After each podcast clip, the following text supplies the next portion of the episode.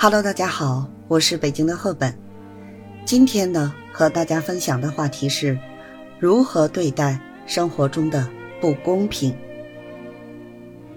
很多人说呢，生活本来就是不公平的，或者说啊，整个世界本来就是不公平的。对，我也赞同这种说法。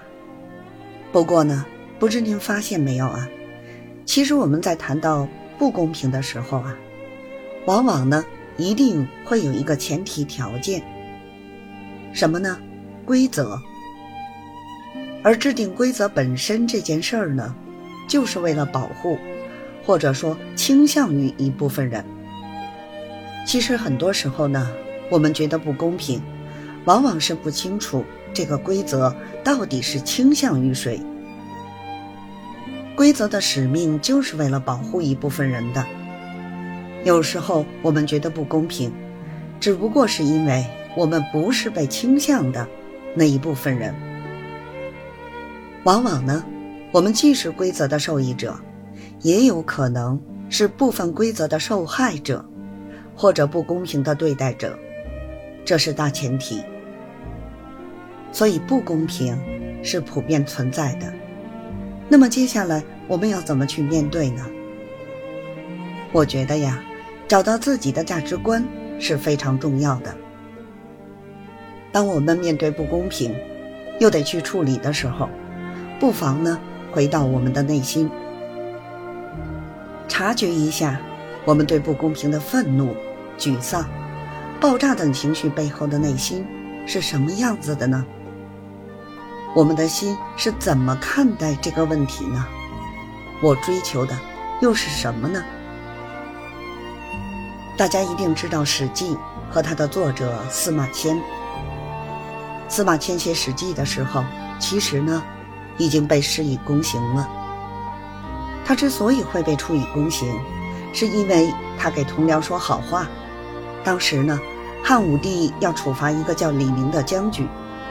那件事其实呢，跟司马迁没什么关系，只是司马迁爱打抱不平，提出反对意见，结果呢，就被打入死牢。在汉朝，打入死牢或判处死刑，是可以拿钱来赎的，只要多挣点钱，你这条命是可以保住的。但是如果没钱呢，还有一个方法可以活着。那就是接受侮辱。司马迁当时接受的是极大的侮辱，但是司马迁为什么愿意接受呢？一方面是没钱，还有一方面是因为当时的《史记》还没有写完。所以，当一个人有宏大的愿望时，对当下的很多事情呢，也就无所谓的。他能接受常人所不能忍受的侮辱，不会觉得委屈，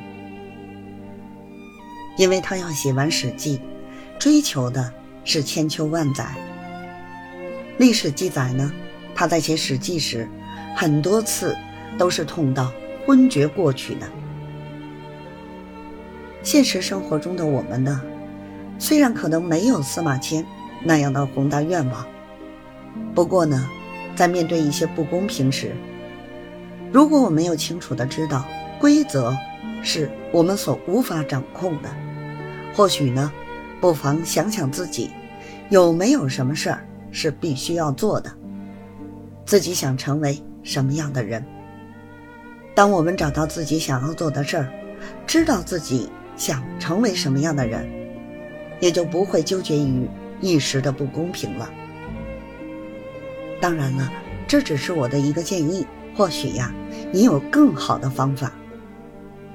好了，祝您呢放下不公，远离烦恼，心想事成。